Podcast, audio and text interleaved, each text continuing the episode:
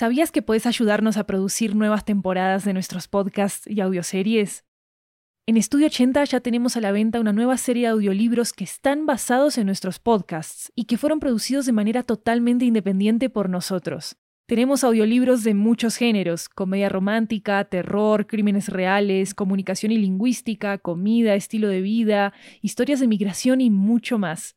Varios de ellos están disponibles en español, inglés, italiano y francés. Conoce nuestro catálogo en 80estudio.com, diagonal audiobooks, y encontrá los títulos en libro.fm, Apple Books, Google Play, Storytel, BookBeat y en tu aplicación de audiolibros favorita. Muchas gracias por tu apoyo.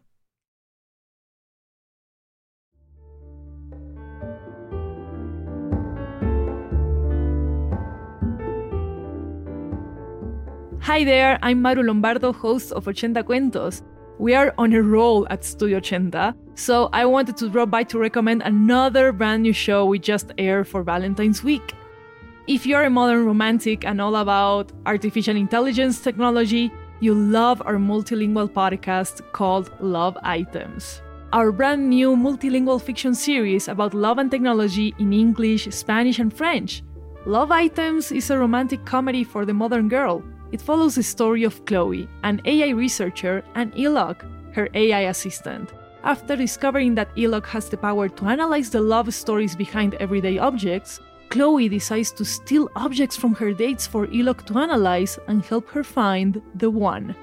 And because we know Ochenta Cuentos fans will love this show, here's the first episode of Love Items in English exclusively for you. Enjoy!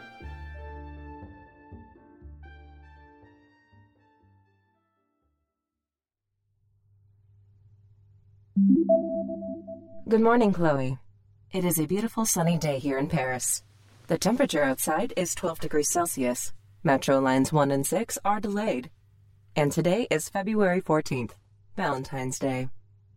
Valentine's Day is named for St. Valentine, who fell in love with. Elok, just tell me what time it is, please.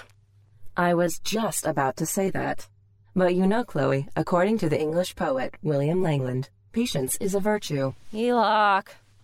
Okay, Chloe. It's 10:25 a.m. What? I'm supposed to meet Remy for lunch at 12. Ugh.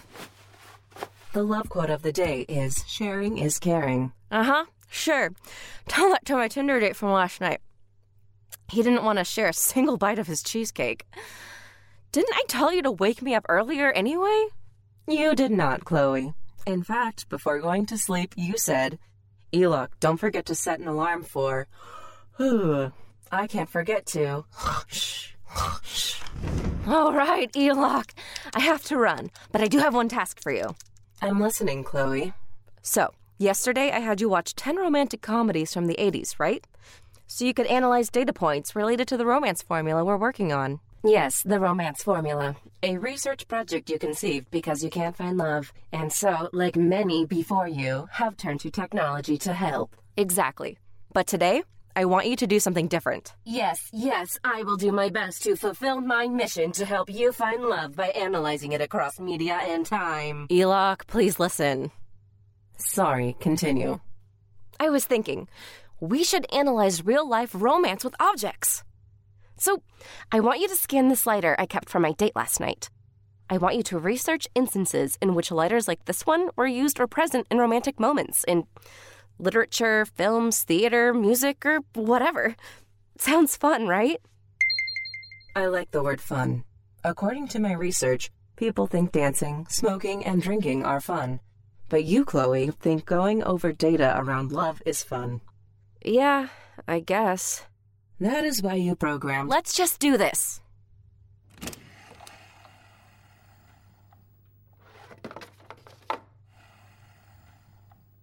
Analyzing. In the American movie, Now Voyager, actor Paul Henreid uses a lighter to light up a cigarette to Bette Davis in the scene Don't Let's Ask for the Moon. In the French movie, Au bout du souffle, actress Jean Seberg uses a lighter after making love with actor Jean Paul Belmondo. What's going on? Elok?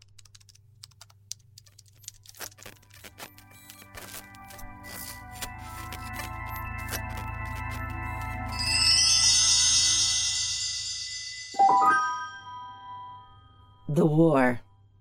What? The war. Mr. Roman Fournier received this letter from his pregnant wife as a gift when he enlisted in the First Indochina War in 1946. What movie are you talking about? He used this lighter in the trenches to heat up his hands in order not to freeze to death. Is this from Saving Private Ryan or Fury? Those aren't romance movies.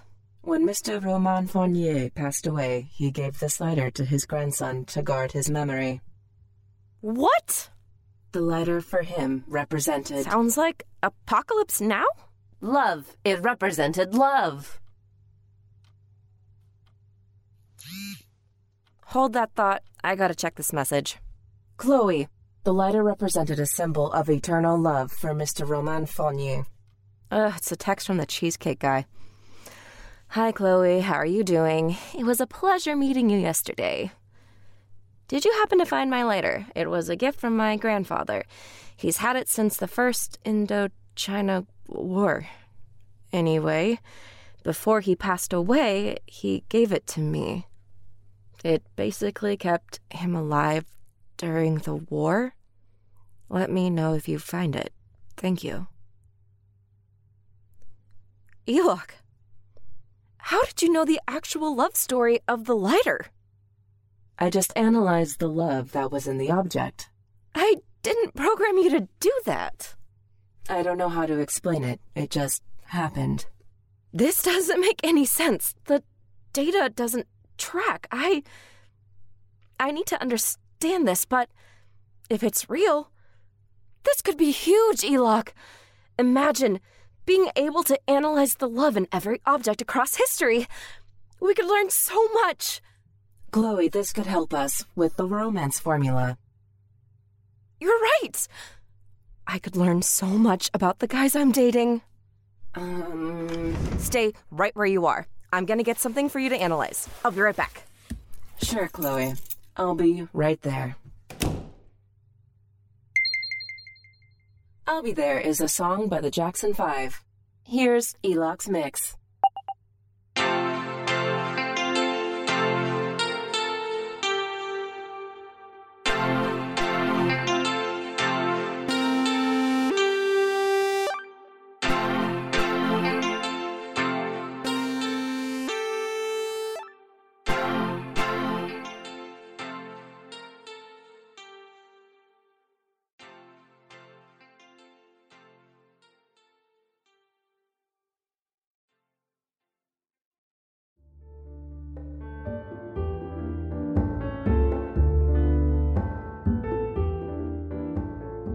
If you like what you heard, tune in daily on Apple Podcasts. You can also subscribe to Ochenta's premium channel on Apple Podcasts to get access to all the episodes at once. Just search Love Items on Apple Podcasts and click on subscribe. Follow us on Instagram and Twitter at Ochenta Podcasts and on TikTok at Studio Ochenta. And let us know what you think with the hashtag Love Items. See you soon!